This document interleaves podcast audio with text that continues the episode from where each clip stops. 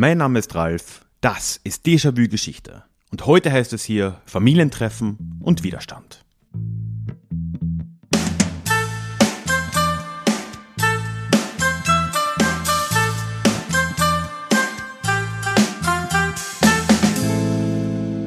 Hallo und willkommen zurück zu dieser neuen Ausgabe des Déjà-vu Geschichte Podcast. Mein Name ist Ralf und hier in diesem Podcast geht es alle zwei Wochen in die Vergangenheit, immer mit Blick auf das Hier und Jetzt und mit einer Portion Augenzwinkern. Ja, heute, ich habe es schon kurz durchklingen lassen im Teaser, habe ich hier Familientreffen. Ich habe nämlich meine Cousine zu Gast, denn sie hat gerade vor wenigen Monaten ihre Dissertation abgeschlossen zum Thema Edelweißpiraten, einer im weitesten Sinne, hm, wir werden sehen, Widerstandsgruppe gegen die Nationalsozialisten aus dem Großraum Köln. Und darüber werden wir uns heute unterhalten. Und äh, ich kann schon mal vorwegwerfen, bevor jetzt ein paar einleitende Infos kommen. Am Schluss gibt's auch heute wieder das neue Mitmachformat von Déjà-vu, Déjà Klugschiss. Also bleib auf jeden Fall bis zum Schluss dran. Heute eigentlich nur eine Info, bevor wir ins Thema reinstarten oder ins Gespräch mit meiner Cousine Carmen. Diesen Donnerstag am 1. Juli, also in wenigen Tagen, wenn du das rechtzeitig hörst, ist das nächste Déjà-vu Live auf YouTube. Das ist das Livestream-Format, das dieses Jahr schon jetzt das dritte Mal stattfindet, so grob alle zwei Monate. Und äh, dieses Mal geht es um den Siebenjährigen Krieg im 18. Jahrhundert und wie er die Geburtsstunde der modernen Welt in vielerlei Hinsicht ist, die Geburtsstunde der Globalisierung vielleicht, die Geburtsstunde des Imperialismus und vieler, vieler anderer Dinge, die uns bis heute verfolgen.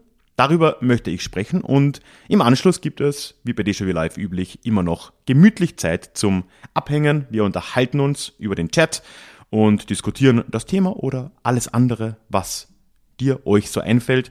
Ich würde mich freuen, wenn du dabei sein willst am Donnerstag und du kannst dich wie immer voranmelden über ein Google Form. Das findest du in den Shownotes verlinkt. Und wenn du mir dort deine E-Mail-Adresse hinterlässt, bekommst du von mir eine ganz kurze Info mit Link zum Video, wenn es dann losgeht am Donnerstag oder kurz davor. So, und damit starten wir jetzt aber auch rein in das Gespräch mit Carmen.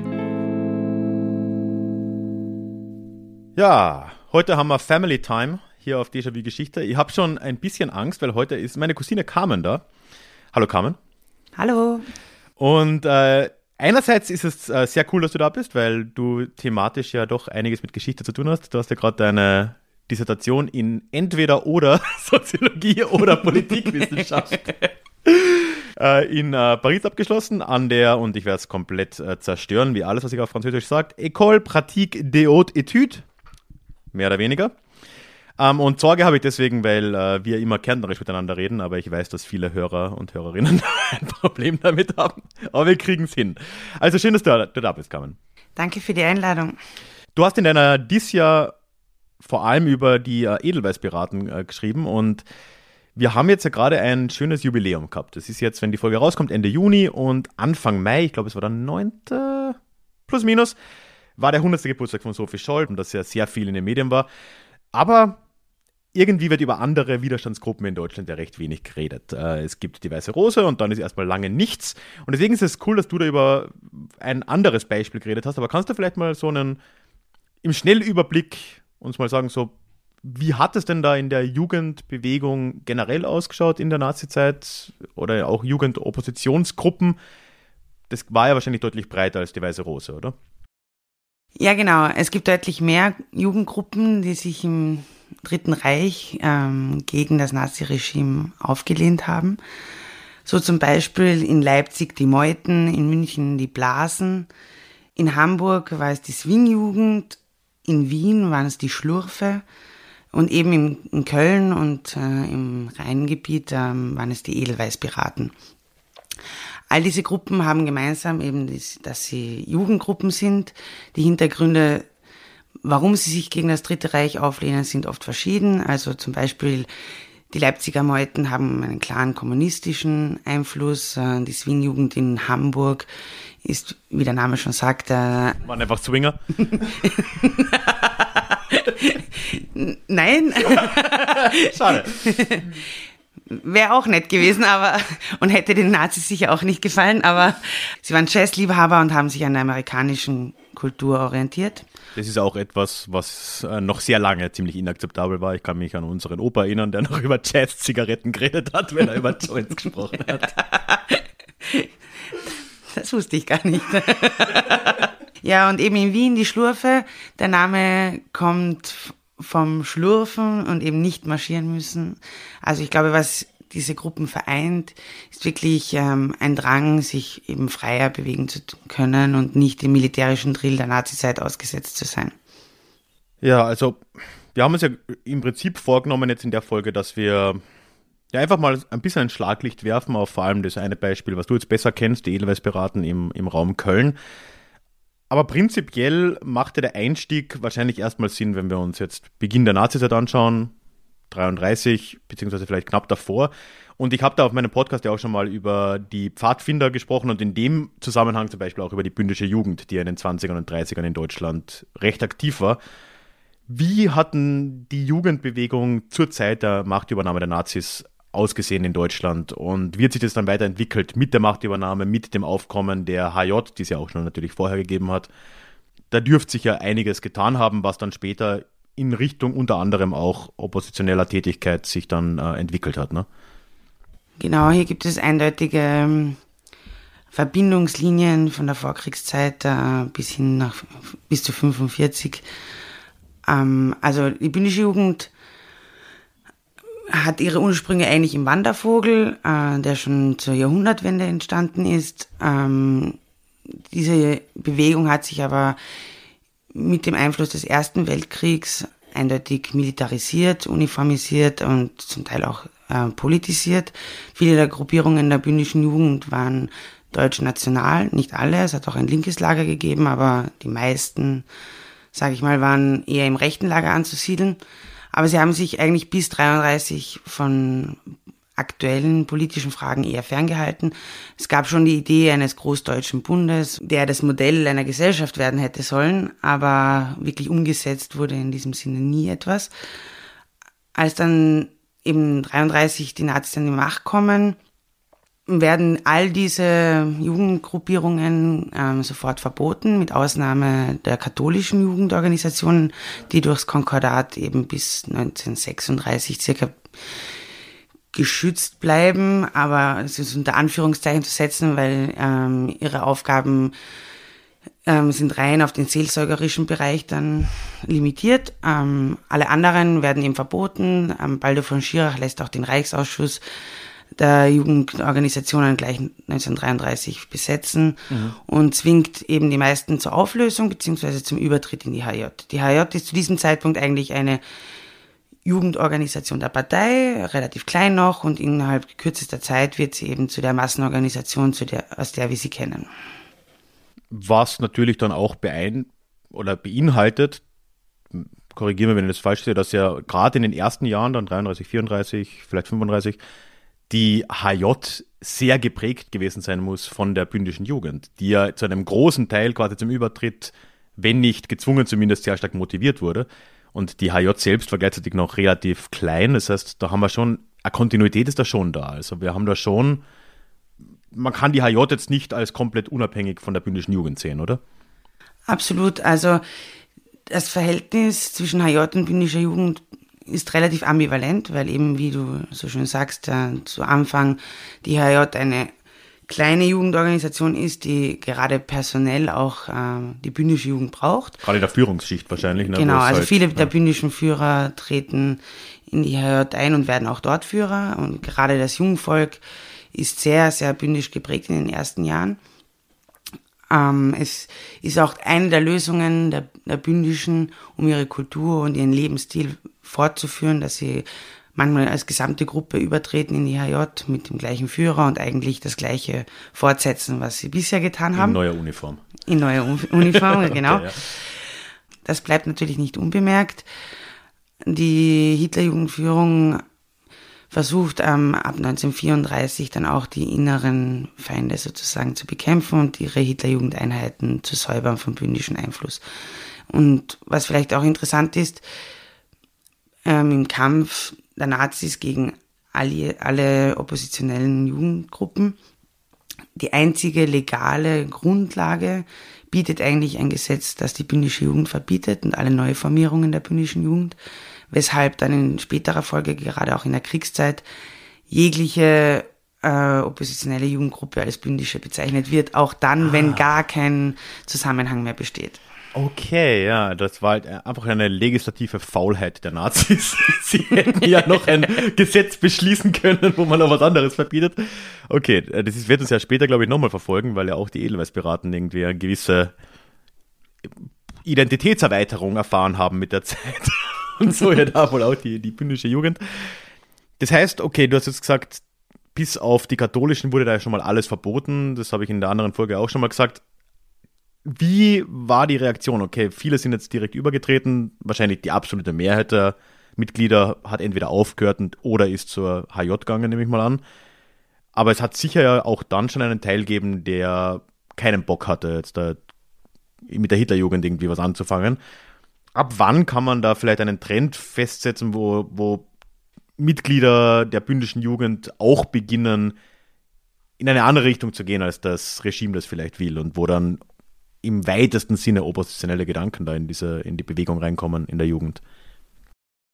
Also ich würde mal sagen, gleich zu Anfang des Reiches gibt es natürlich ähm, gerade im Bereich der Jugendorganisationen der politischen Parteien den ersten Widerstand. Ähm, Vor allem Kommunisten wahrscheinlich, ne? Genau, die oft besser organisiert sind und auch länger durchhalten, ohne aufzuf aufzufliegen als die Erwachsenengruppen. Ähm, was die bündische Jugend betrifft, ist eben ein Teil übergetreten, wie schon erwähnt. Manche mit Begeisterung, manche eben, um eigentlich ein Gruppendasein beizubehalten, das sie vorher kultiviert haben. Andere wieder ähm, mussten aufgelöst werden und da gibt's eben dann, würde ich sagen, in den Jahren 37, 38 einen ersten Höhepunkt der bündischen Opposition. Ähm, es wird auch im, eine extra Gestapo-Stelle gegründet, um diese Jugendgruppen zu verfolgen. Mit nicht sehr viel Erfolg, da nämlich äh, in den Kriegsjahren das Phänomen ähm, erneut auftaucht, diesmal ohne personelle Verbindungen zur bündischen Jugend, aber doch noch immer inspiriert von manchen Ideen der bündischen. Schlimmer, oder was heißt schlimmer, aber intensiver wird das Ganze ja natürlich dann mit Kriegsbeginn kann man sich wahrscheinlich vorstellen. Ne? Da kommen ja noch ganz andere Motive mit rein, dass ja auch gerade die, die Teile der Jugendbewegung, die eben, oder gerade die männlichen Teile, die wirklich keinerlei Bock hatten, für die Nazis nach Stalingrad zu ziehen, dann halt einen sehr äh, persönlichen Grund auch nochmal hatten, äh, da, wenn es nicht Widerstand ist, zumindest eine Art von Verweigerung, äh, doch vielleicht da äh, durchzuziehen oder halt versuchen, sich da irgendwie rauszunehmen. Wie hat der Kriegsbeginn generell da die, die, die Jugendbewegungen beeinflusst? Jetzt kommen wir dann langsam im Bereich auch der, der Edelweißpiraten. Ne? Wie hat es dann auch zum Beispiel in Köln ausgeschaut? Also ich glaube, man muss dann auf jeden Fall zwei Perioden unterscheiden. Eine erste Periode, wo ja Hitler Deutschland an allen Fronten gewinnt ähm, und wo sie dadurch sicher auch weite Teile der Bevölkerung ähm, für diesen Krieg begeistern konnten, inklusive der Jugend, die ja trotz allem eine Jugend ist, die im Deutschen Reich groß geworden ist und mit ähm, ja, die mit Großmachtfantasien groß geworden ist. Ja, natürlich so Fotos vom in Anführungszeichen Führer vor dem Eiffelturm und so, dass die ziehen, ist dann nicht ganz unerwartet. Ne? Genau. Also ich würde auch sagen, die Edelweiß Piraten kann man jetzt sicher nicht alle als links, als politisch links orientieren, gerade zu Anfangs nicht. Mhm ich würde sie am ehesten noch als unpolitisch definieren. Und also die zweite Periode, die eben dann äh, eintritt, ist erstens der Krieg an der Heimatfront, der natürlich äh, sehr einschneidend ist für diese Jugendlichen. Also Luftkrieg durch britische Bomber vor allem? Genau, in Köln zuerst durch britische Bomber, dann auch durch amerikanische Bomber. Und natürlich Stalingrad ist eine Wende ganz klar im Zweiten Weltkrieg. Ab diesem Zeitpunkt ähm, glaubten nur noch wirkliche nationalsozialistische Fanatiker, dass dieser Krieg zu gewinnen ist. Also ab diesem Zeitpunkt ist auch, glaube ich, allen Jugendlichen bewusst, dass sie nur noch als Kanonenfutter dienen, wenn mhm. sie in den Krieg geschickt werden.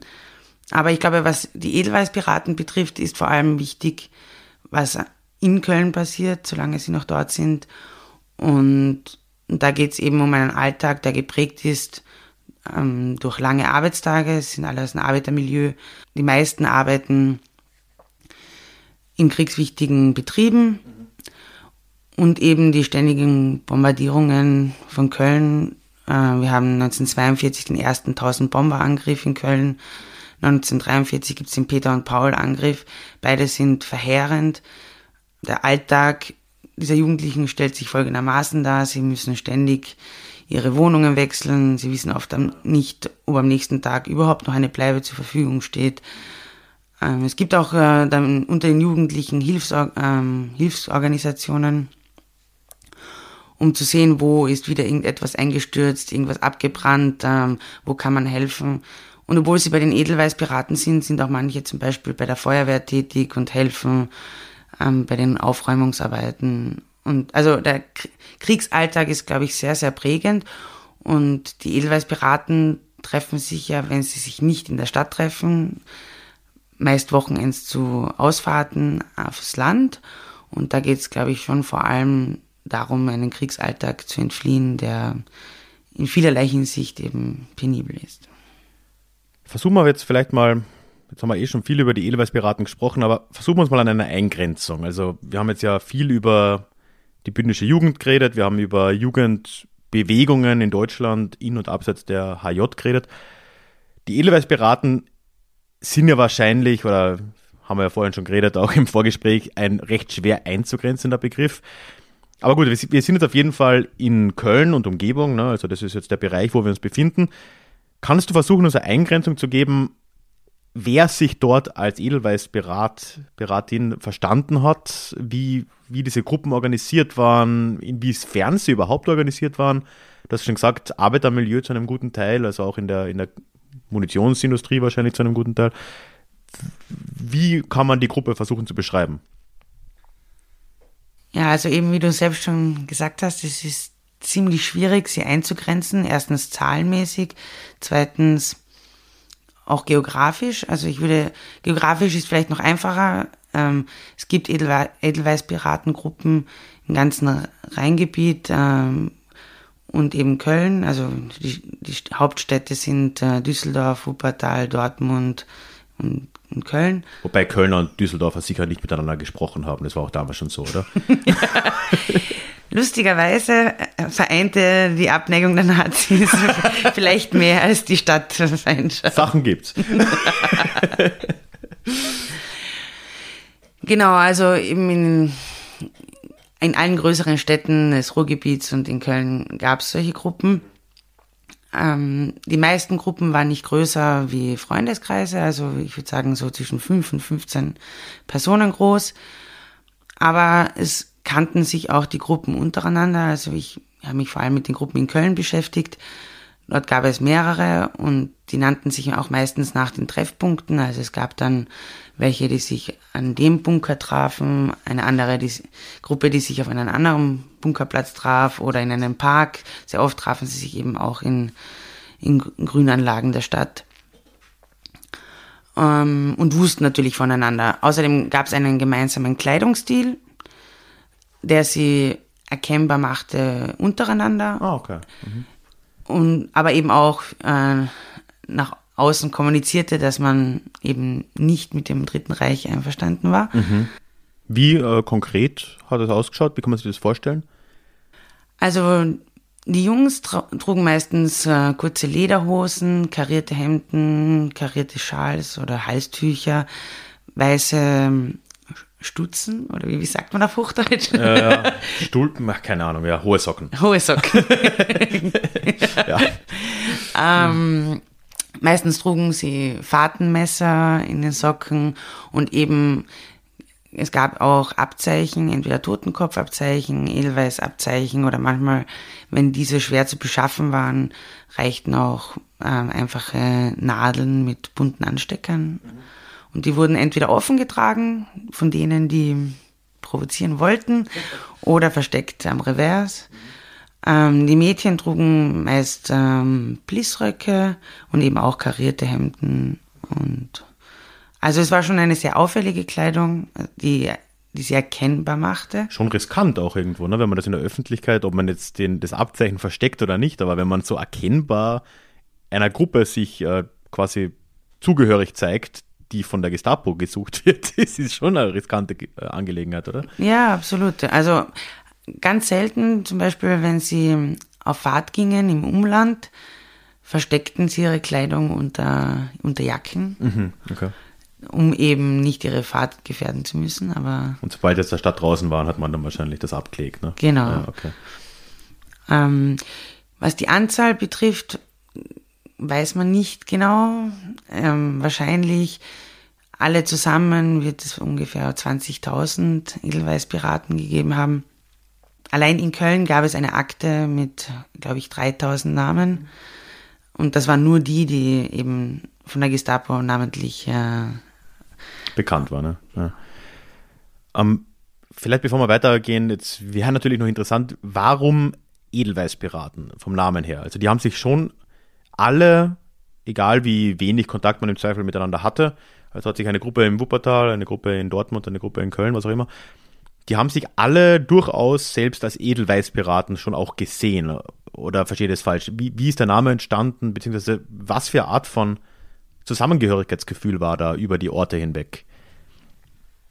Ja, also was den Namen betrifft, ähm, stößt man wieder auf die Schwierigkeit, äh, die vieles, was die Edelweiß, Edelweißpiraten betrifft, äh, umgibt. Man weiß nicht genau, ob es um eine Fremdzuschreibung geht, die eben von den Verfolgungsbehörden erfunden wurde, um einen Namen zu haben, der alle diese Gruppen bezeichnet, oder ob wirklich irgendwelche Gruppen vor Ort diesen Namen äh, zuerst erfunden haben.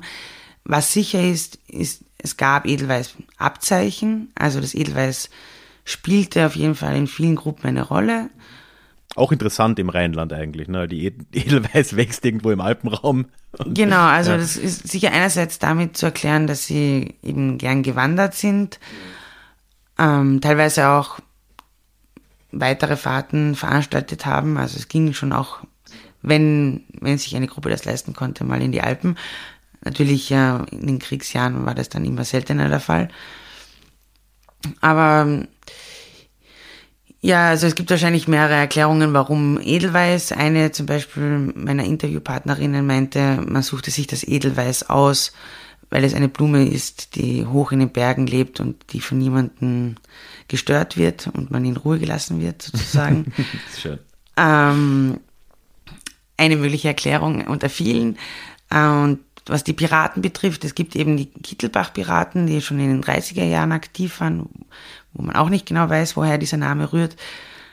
Oder auch die Navajos. Eben hier haben wir sehr kleinen bündischen Einfluss. Say hello to a new era of mental health care. Cerebral is here to help you achieve your mental wellness goals with professional therapy and medication management support. 100% online. you'll experience the all new Cerebral Way, an innovative approach to mental wellness designed around you. You'll get a personalized treatment plan from a therapist, prescriber, or both in a safe and judgment free space. Your cerebral therapist or prescriber will outline a customized plan with clear milestones along the way so you can get to feeling your best. With Cerebral, you're not alone in your mental health journey. We're here to empower you to live a fulfilling life. So take that first step towards a brighter future and sign up today at cerebral.com slash podcast and use code ACasts to get 15% off your first month. Offer only valid on monthly plans. Other exclusions may apply. Offer ends July 31st, 2024. See site for details. Jetzt kann man ja sicher sagen, okay, was diese Gruppen vereint, ist eine gewisse Abneigung gegen das Regime, aber das ist ja noch nicht das gleiche wie aktiver Widerstand. Ne? Wir haben ja gesagt, wir reden, wollen auch ein bisschen über jugendlichen Widerstand gegen das Naziregime reden, abseits der Weißen Rose. Inwiefern kann man denn die Edelweißpiraten, ich meine als Gesamtheit wahrscheinlich sowieso nicht, aber inwieweit kann man Teile der Edelweißpiraten als Widerstands Widerstandsgruppe verstehen? Oder wird das gemacht in der Forschung und äh, wenn ja, was für Aktionen haben, haben die da äh, so, so getätigt? Wie kann man das äh, versuchen nachzuvollziehen? Also ich denke, dass da der Begriff von Martin Prosa der Resistenz ähm, sehr hilfreich ist für die meisten der Edelweiß-Piratengruppen. Da geht es eben um ähm, Arten oppositionellen Verhaltens im Alltag, die nicht immer unbedingt als Widerstand bezeichnen werden können. Subversiv, wäre das ein Begriff, den man da verwenden kann? Oder? Ja, ich denke, subversiv äh, wird es ganz gut treffen, auch wenn es vielleicht ein bisschen anachronistisch ist. ja, natürlich, ja. Hey, was ist dieser Podcast, wenn nicht anachronistisch? Also komm. ähm, ja, also ich denke, für viele der Mitglieder der Edelweiß beraten ging es nicht wirklich um aktiven Widerstand, sondern darum, sich einfach einen Raum zu schaffen, wo man anders sein konnte, wo man sein Leben so leben konnte, wie man sich das vorstellte, wo man eben auch abseits des Krieges sich mal treffen konnte ähm, und wo nicht alles politisch eingefärbt war, nicht alles Ide mit Ideologie erklärbar, nicht alles irgendeinem Ziel untergeordnet war, wie das eben in der Hitlerjugend ähm, der Fall war. Aber es gibt natürlich auch äh, Gruppierungen, die gerade dadurch, dass sie dann im Dritten Reich verfolgt worden sind, ähm, wegen Kleinigkeiten, wegen ähm, anderer Kleidung, wegen eben ähm, den Reisen, die sie veranstaltet haben. Aber unter dem Einfluss der Repression des Dritten Reichs haben sich sicher viele Gruppen radikalisiert, vor allem also zuerst mal in erster Linie politisiert, weil ihr Engagement ja anfänglich nichts mit politischem Engagement zu tun hatte, sondern es eher um Freiheit ging, um darum ging, das Leben so zu leben, wie man es eben sich vorstellt. Aber dadurch, dass eben die unwichtigsten Dinge schon dazu führen konnten, dass man vom Regime verfolgt wird, ähm, haben sich sicher viele Leute dann gegen das Regime gerichtet und da kam es dann auch zu Aktionen, die man klar dem Widerstand zurechnen muss. Also es gibt Gruppierungen, die auf offener Straße demonstriert haben mit Schildern. Es gibt Gruppierungen, die Flugzettel verteilt haben. Es gibt Leute, die Sabotage in den kriegswichtigen Betrieben ähm, geleistet haben. Es gibt sogar eine Geschichte von Fritz Theilen, der behauptet, einen Zug der Wehrmacht entgleist zu haben. Okay. Ähm, ob das so passiert ist, äh, kann man leider nicht genau nachweisen, nachdem auch viele der Gestapo-Archive leider verschwunden sind. Glauben wir sie mal. genau. Aber was, was für mich recht wichtig ist, ich glaube, dass Widerstand erst dadurch entstanden ist, dass das Regime so agiert hat, wie es agiert hat. Wenn das nationalsozialistische Regime diese jungen Menschen so leben hätte lassen, wie sie das wollten, wäre es nie zu einem Aufstand gekommen. Hätten diese Leute nie sich überlegt, man muss etwas unternehmen gegen dieses Regime und hätten auch nie zu den Mitteln gegriffen, die sie dann schlussendlich gewählt haben. Ja, ja. Was war dann, ich meine, okay, jetzt haben wir schon gesagt, die Regeln und Taten und ja, generell das Auftreten des Regimes hat das natürlich sehr stark befördert oder auch ähm, gestartet. Wie war die Reaktion des Regimes? Also wenn man jetzt die Weiße Rose wieder vor Augen hat, ich meine, die Geschwister Scholl und sie, die sind ja für, für uns heute wirkt das wie eine Bagatelle, ne? dass man halt irgendwo ein paar äh, Flugblätter mal in der Uni irgendwo runterwirft, sind die ja hingerichtet worden. Wie war die Reaktion auf die Edelweißpiraten? Gab es eine systematische Reaktion durch die Gestapo oder andere äh, Abteilungen der, der Partei oder des Staates? Wie sah das aus? Also ich glaube, in erster Linie gab es Konflikte mit dem Streifendienst der Hitlerjugend. Also der, die Hitlerjugend hatte einen eigenen, ein, eine eigene Untergruppierung, die als Nachwuchsorganisation der SS eigentlich auch gedacht war, die dafür verantwortlich war, die, das Verhalten der Mitglieder der Hitlerjugend zu überwachen. Mit der Jugenddienstpflicht, die 1939 eintritt und die besagt, dass jeder deutsche Junge und jedes deutsches Mädchen ähm, in der Hitlerjugend vertreten sein muss, mhm. weitet sich eigentlich dann auch die, der Aufgabenbereich der Hitlerjugend, des Streifendienstes der Hitlerjugend auf die gesamte deutsche Jugend aus. Das ist eigentlich eine Militärpolizei fast, oder? Also genau, also eine interne, ja, eine interne Polizei der Hitlerjugend. Und diese Gleichaltrigen gehen auch patrouillieren, ähm, verlangen nach Ausweisen und, und überschreiten auch ziemlich oft eigentlich die Kompetenzen, die, die ihnen vom Regime zugesagt werden. Also zum Beispiel, sie dürften keine Verhaftungen vornehmen. Sehr oft äh, spielen sie sich aber wirklich als, als Jugendpolizei auf. Gut, es passt ja irgendwie zum weiteren Bild des Nazistaats, ne, wo ja die NSDAP-Organe prinzipiell eigentlich wie Staatsorgane aufgetreten sind, obwohl sie es nicht waren. Also das passt ja. Genau. Und das ist mal der erste Konfrontationspunkt, würde ich sagen, also zwischen Hitler Jugendgruppen, vor allem die des Streifendienstes und den Edelweiß-Piratengruppen, gab es halt immer wieder Schlägereien. Ja gut, ähm, kann man sich gut vorstellen, gab es ja auch, also gab es auch in, in meiner Jugend in Kärnten noch, dass sich halt Linke und äh, Neonazis geprügelt haben. Das kann man sich gut vorstellen, ne? Genau, und also die Edelweiß-Piraten selber berichten, richtig brenzlig wurde es erst dann, wenn die lokale Polizei oder die Gestapo auf den Plan kam und dann musste man halt wirklich versuchen abzuhauen. Ähm, ich habe für meine Doktorarbeit habe ich zehn verschiedene Interviews verwendet und viele von denen sind schon zu irgendeinem Zeitpunkt dann verhaftet worden. Das sind Interviews, die aufgenommen wurden näher dran an den Ereignissen und die, die waren archiviert, oder? Also die so viel näher dran nicht. Sie wurden Anfang der 2000er oh. Jahre aufgenommen vom NS-Dokumentationszentrum in Köln. Sie sind auch online zugänglich beim Projekt Erlebte Geschichte. Ah, das verlinken wir auf jeden Fall in den Shownotes, ja, super. sind wirklich super interessante Interviews, die auch gefilmt wurden und wo es nicht nur um ihr Engagement bei den Edelweißpiraten geht, sondern eben auch Fragen gestellt werden zu ihrer Kindheit, wie sie aufgewachsen sind und eben auch ihren weiteren Lebensweg dann in der BRD.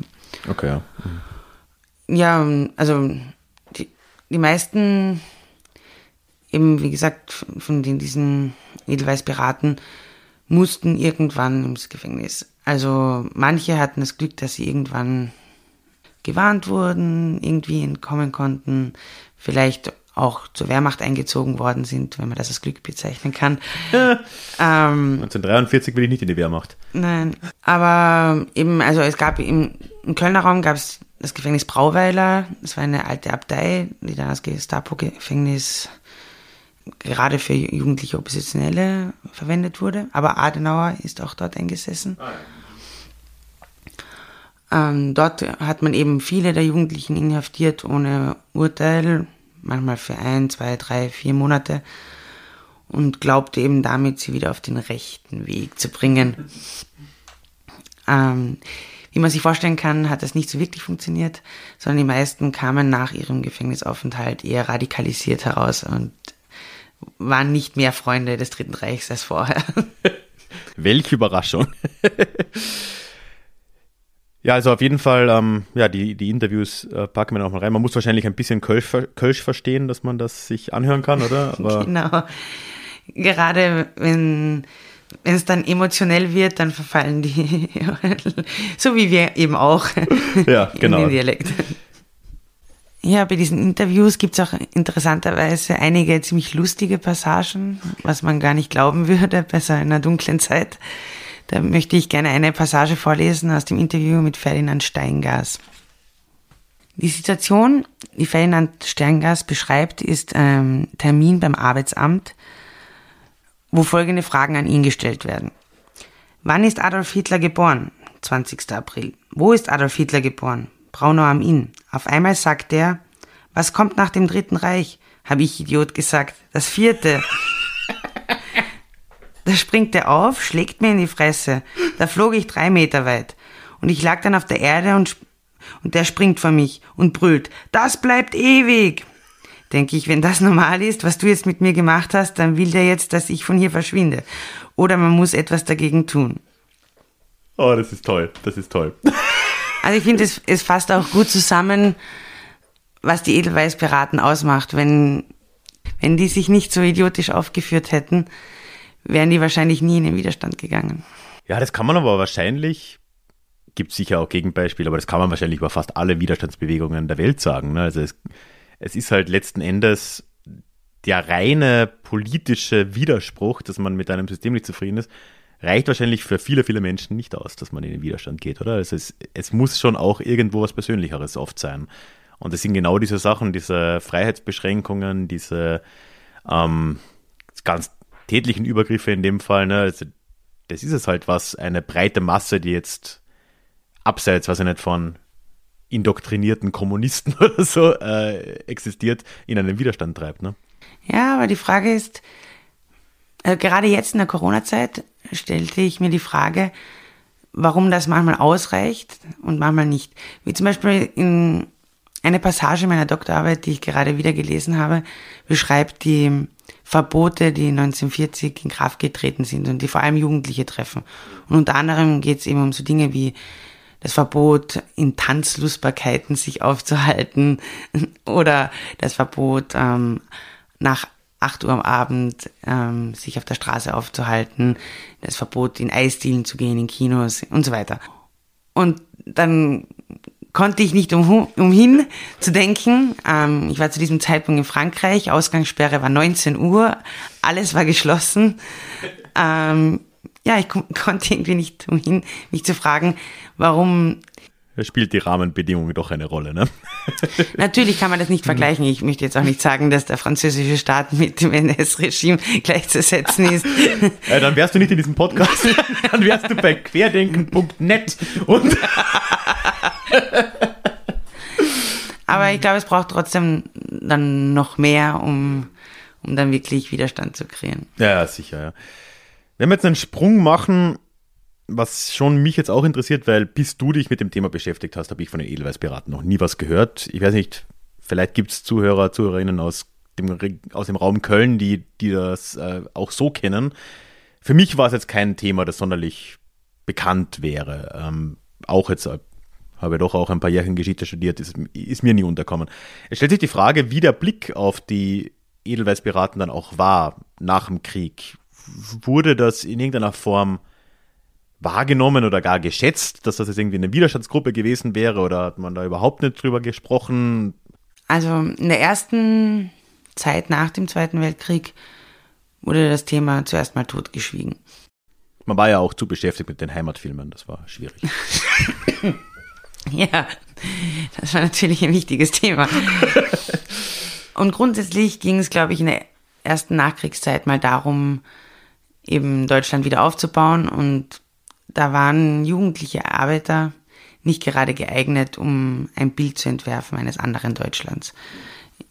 Und das ändert sich auch eigentlich einige Zeit nicht, bis in den 60er Jahren erstens Alltagsgeschichte in wird, Oral History in wird und man eben beginnt, Zeitzeugen zu befragen und eben auch anzuschauen, was haben die normalen Leute im NS gemacht? Was wussten sie? Wie, wie schaute ihr Alltag aus?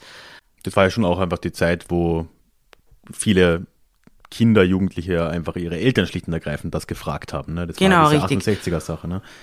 Ja, und wo es auch darum ging, dass die 68er vor einer Regierung standen, die mit alten Nazis gespiegt war und, ja, und nicht verstand, warum das so ist. Ähm, ja, und jedenfalls in dieser Zeit sind eben auch erste Ideen dazu äh, entstanden, dass Widerstand eben nicht nur der Widerstand der Großen ist, nicht nur der nicht nur Stauffenberg. Genau, oder, nicht ja. nur das Attentat von 1944 und eben auch nicht nur Intellektuelle wie die Weiße Rose, sondern dass es sehr viel verschiedene Reformen gegeben hat, sich gegen das Naziregime aufzulehnen. Und da kamen eben die Edelweiß-Piraten das erste Mal ins Spiel.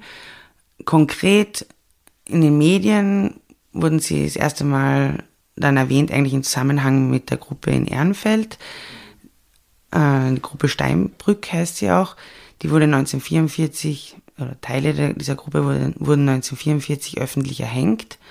Und da gab es dann eine eine Tafel, die aufgehängt worden ist, die eben an diese Hinrichtungen erinnerte. In den 70er Jahren hast du. Genau. Okay. Und, und eine Sendung von Monitor, eine Fernsehsendung in Deutschland, äh, nahm sich zum ersten Mal eben des Themas Edelweiß-Piraten an.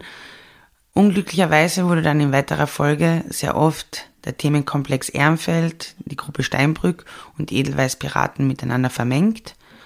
Und sehr schnell wurden dann vor allem in den öffentlichen Diskussionen zwei Positionen klar. Auf der einen Seite gab es die, die die These vertraten, es handelt sich hierbei um Kriminelle.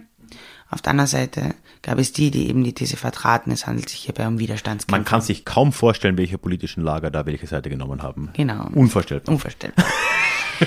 Unglücklich ist es trotzdem, weil eben die wissenschaftliche Recherche zum Thema jahrelang darunter gelitten hat. Und ich versuche auch in meiner Doktorarbeit erstmals eben nicht in diesen Kategorien zu denken, sondern habe versucht eben mir anzusehen, warum überhaupt Jugendliche sich einer solchen Gruppe angeschlossen haben, ohne jetzt zu urteilen, ob es sich hierbei um Widerstandskämpfer handelt oder nicht. Ja, leider ist ja deine Arbeit ist ja noch druckfrisch quasi, wo wir das aufnehmen. Ja, erst vor einigen Wochen hast du ja quasi verteidigt. Das heißt, leider kann man das auch auf Französisch noch nicht nachlesen, falls das für den einen die andere relevant gewesen wäre. Aber äh, wir haben vorhin ja geredet, äh, ich würde in die Shownotes ja auch mal deinen äh, LinkedIn-Account mal äh, schreiben, wo du aktuell ein bisschen aktiver bist, jetzt so als, so als frisch dissertierte Wissenschaftlerin. Ne?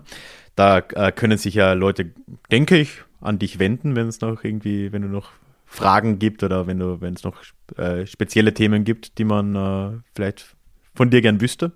Ja, auf jeden Fall. Also ich stehe zur Verfügung und natürlich auch immer offen für Jobangebote. genau, und ich würde auch sagen, ich packe vielleicht, wenn es für dich passt, vielleicht eine E-Mail-Adresse vielleicht auch nochmal mit rein. Dann. Ja, das, das wäre super. Das ist nochmal einfacher, genau. Das in der Mangelung ist immer schade, ne, wenn man, das ist bei Dissertationen ja oft so, dass man noch nicht auf irgendwas verweisen kann, was man tatsächlich online lesen oder kaufen könnte, aber dann. Leider, aber es ist in Planung, also ich versuche, dass im nächsten Jahr meine Doktorarbeit dann in Frankreich mal publiziert wird und dann vielleicht auch irgendwann mal auf Deutsch übersetzt wird. Ja, das wäre natürlich äh, ein Traum. Und bis dahin begnügen wir uns mit Kontaktmöglichkeiten. Wie gesagt, ist dann alles in den Shownotes. Und du hast gesagt, ein Buch könntest du jetzt, also ein, wir mal, ein Sachbuch, etwas, was auch für die breite Öffentlichkeit gedacht ist, kannst du auch noch empfehlen zu den Edelweiß-Piraten, ne?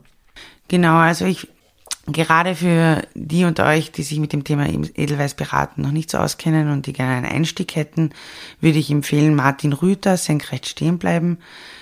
Es ist ein informativer Überblick über die Diskussionen, die es zum Thema bereits gab. Er schildert außerdem das Einzelschicksal eben von Wolfgang Ritzer, wo man eben dann dadurch auch ähm, einen näheren Einblick kriegt in das Leben eines Edelweißberatens. Und ja, also ich denke, das wäre wahrscheinlich die beste Lektüre, wenn man sich mit dem Thema vertraut machen will. Ja, also auch da packe ich einfach mal einen äh, Link in die Show Notes. Wenn es ein Amazon-Link werden sollte, dann ist das übrigens ein Affiliate-Link, dann verdiene ich zwei Cent, wenn jemand das kaufen sollte. ist hiermit erwähnt. Ja, und ansonsten, Carmen, schön, dass du da warst. Und ja, danke nochmal für die Einladung. Immer gerne und ich äh, hoffe, es melden sich äh, die, die ein oder anderen bei dir mit äh, Nachfragen. Ich fand es auf jeden Fall sehr spannend, so ein Thema, was man nichts auf dem Schirm hat einfach. Widerstand ist ja generell ein schwieriges Thema und gerade Jugendwiderstand ist irgendwie ein sehr, in, in Deutschland sehr beschränktes Thema. Auf jeden Fall schön, dass wir da mal an einen anderen Blick hatten und ja, mich hat sehr gefreut. Mich auch, danke. So, und nun melde ich mich nochmal aus dem Off. Ja, bevor wir zum Deja Klugschiss dieser Woche kommen, noch ein paar Hinweise zu der Folge. Erstens, alles, was wir mit Carmen erwähnt haben, findest du verlinkt in den Show Notes. Das heißt, du findest dort ihren LinkedIn-Account oder ihr Profil verlinkt, wo sie sich sicher sehr freut, von dir zu hören und auch ihre E-Mail-Adresse. Denn du kennst ja sicher jemanden, die jemanden kennt, die jemanden kennt, die einen Job für Carmen vielleicht hätte. Wer weiß, man weiß es ja nie. Sie ist auf jeden Fall ja gerade, wie sie gesagt hat, fertig mit ihrem Studium und auf Suche und vielleicht ergibt sich ja was, aber sie hört auch sicher gern von dir mit allen Rückfragen oder Infos zu dem Thema, also alles in den Shownotes. Ebenfalls das von ihr erwähnte Projekt Erlebte Geschichte mit den äh, Interviews habe ich unten nochmal verlinkt und auch das Buch Senkrecht stehen bleiben. Das, äh, wie eh schon quasi so reingeworfen, ist übrigens ein Affiliate-Link. Also wenn du da auf Amazon was kaufen willst, kriege ich ein bisschen was dafür, aber du zahlst trotzdem gleich viel. Also das nur fairnesshalber erwähnt. Ebenfalls in den Show Notes ist ein Link zum Google Form für die Voranmeldung zum Déjà-vu Live. Diesen Donnerstag würde mich riesig freuen, wenn du dich eintragen willst. Und natürlich findest du immer in den Show Notes auch einen Link zum Déjà-vu Geschichte Newsletter, wo ich mich sehr über deine Anmeldung freuen würde. Ist schlicht und ergreifend der beste Kanal des Austauschs und da freue ich mich wirklich sehr, dich zu begrüßen. Und ebenfalls findest du einen Link zum Déjà-vu Club, wo ich mich über deine Unterstützung natürlich ganz besonders freuen würde. Denn der Club ist es, der ja das Projekt hier langfristig ermöglicht. Es ist die Unterstützung dort, die das hier alles am Laufen hält. Von daher danke an alle, die es schon tun und schau dir das gerne an. Alle Infos, Newsletter Club und was auch immer noch findest du aber auch immer auf deja-vue-geschichte.de. Und damit kommen wir auch schon zum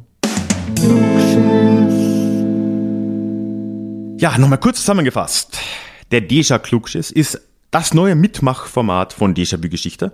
Die Idee ist am Ende jeder Folge, so wie jetzt, stelle ich eine Frage, eine offene Frage, wo man jetzt nicht irgendwie Faktenwissen parat haben muss, sondern halt, ja, einfach sich einbringen kann. Und ich hoffe, dass sich möglichst viele melden und ja, in der nächsten Folge teile ich dann ein oder mehrere besonders gute oder unterhaltsame, lustige, was auch immer Antworten. Vor zwei Wochen in der letzten Folge haben wir ja über die Meiji-Restauration in Japan gesprochen und ich habe da auch erwähnt, dass Japan ja eine ziemliche Ausnahme ist und eigentlich der einzige Staat außerhalb Europas und Nordamerikas war, der sozusagen es geschafft hat, nicht kolonialisiert zu werden, sondern sogar selbst zum äh, industriellen Empire aufzusteigen, mit allen auch negativen Folgen, die das so hatte. Und meine Frage war ganz einfach, warum? Und äh, ich habe leider tatsächlich nur eine Antwort bekommen also mein großer Appell, weil ich dieses Format gern weiterführen würde. Melde dich dieses Mal, würde mich wirklich freuen. Aber die Antwort war sehr gut von äh, Ivan und oder Johannes auf Facebook. Er hatte beide Namen, aber Ivan ist Johannes. Also ich nenne dich jetzt einfach mal Ivan. Das war dein erster Name. Und äh, er hat mir auf Facebook eine äh, sehr, wie ich finde, prägnante Antwort geschickt. Er sagte, der Sonderfall Japan wurde dadurch ausgelöst, dass die Amerikaner den Fluch haben, sich ihre Feinde selbst zu bauen. Und klar, ein bisschen vereinfacht ist es, aber es ist schon, es ist schon was dran. Johannes hat es auch eher humorvoll gemeint, da war schon irgendein Smiley involviert, aber ich finde im Endeffekt, die Amis hatten da schon ihre Hände im Spiel, wie man in der Folge gehört hat. Und 90 Jahre später, Zweiter Weltkrieg, na, man kann es nicht ganz von der Hand weisen. Ja, und natürlich für nächste Woche würde ich mich freuen, von dir zu hören. Und ich habe eine eigentlich sehr offene Frage für dich. Denn wir haben im Gespräch mit Carmen jetzt ja öfter gehört, dass es eigentlich in ganz Deutschland und auch in Österreich ganz unterschiedliche jugendliche oder nicht nur jugendliche Gruppen gegeben hat, die auch im Widerstand tätig sind oder waren und da so beschrieben werden können zumindest. Wie zum Beispiel die berühmt-berüchtigte Swing-Jugend. Ja, und ich würde mich jetzt sehr brennend dafür interessieren, ob du solche Gruppen in deiner Region vielleicht kennst, wo du lebst, wo du aufgewachsen bist. Erzähl mir da gerne ein bisschen was davon, auch gerne mit ein paar Sätzen, was du darüber weißt oder warum du der Meinung bist, dass die bekannter sein sollten, als sie sind. Und wie immer in diesem Format kannst du mir das entweder per E-Mail direkt schicken an feedback at deja-vue-geschichte.de. Aber bei so einem Mitmachformat bietet sich natürlich auch Social Media an, dann ist es ein bisschen öffentlicher. Ich bin auf Facebook und Instagram als Déjà-vu Geschichte zu finden und auf Twitter als Ralf Grabuschnik. Da kannst du mich einfach atten oder den Hashtag Déjà Klugschiss verwenden. Why not? Und in der nächsten Folge werde ich dann hoffentlich aus etwas mehr Antworten besonders lustige, gute, spannende wieder teilen. Ich freue mich auf jeden Fall sehr drauf. Und nur kurzer Disclaimer, wenn du mir da was schreibst, bist du auch mit Namensnennung einverstanden, je nachdem, welchen Namen du auf dem Netzwerk hast. Das würde ich dann so nennen, wie heute ja auch. So, damit sind wir jetzt aber wirklich am Ende der Folge angekommen. Ich freue mich, wenn du immer noch hier bist und dir das äh, bis zum Schluss angehört hast. Und wenn du ein Abo da lässt, wo auch immer du das hörst, dann hören wir uns auch relativ sicher wieder in zwei Wochen in unserem nächsten Déjà-vu. Ich freue mich drauf. Tschüss. Möchtest du dich noch mehr mit Geschichte beschäftigen? Dann werde doch Teil der Community und hol dir deine persönliche Dosis Geschichte regelmäßig ins Postfach mit dem Déjà-vu Geschichte Newsletter. Dort erwarten dich abwechslungsreiche Geschichte-Häppchen, zweimal im Monat direkt in dein E-Mail-Postfach, Austausch mit mir, ich kann dich erreichen, du kannst mir direkt antworten und ich melde mich auch garantiert wieder zurück. Und als Dankeschön das exklusive Hörbuch Psoffene Geschichte, wie Alkohol die Geschichte prägte direkt zum Download nach deiner Anmeldung. Alle weiteren Infos zum Newsletter findest du verlinkt in den Show Notes oder auf ralfgrabuschnik.com slash newsletter. Ich würde mich sehr freuen, dich dort begrüßen zu können.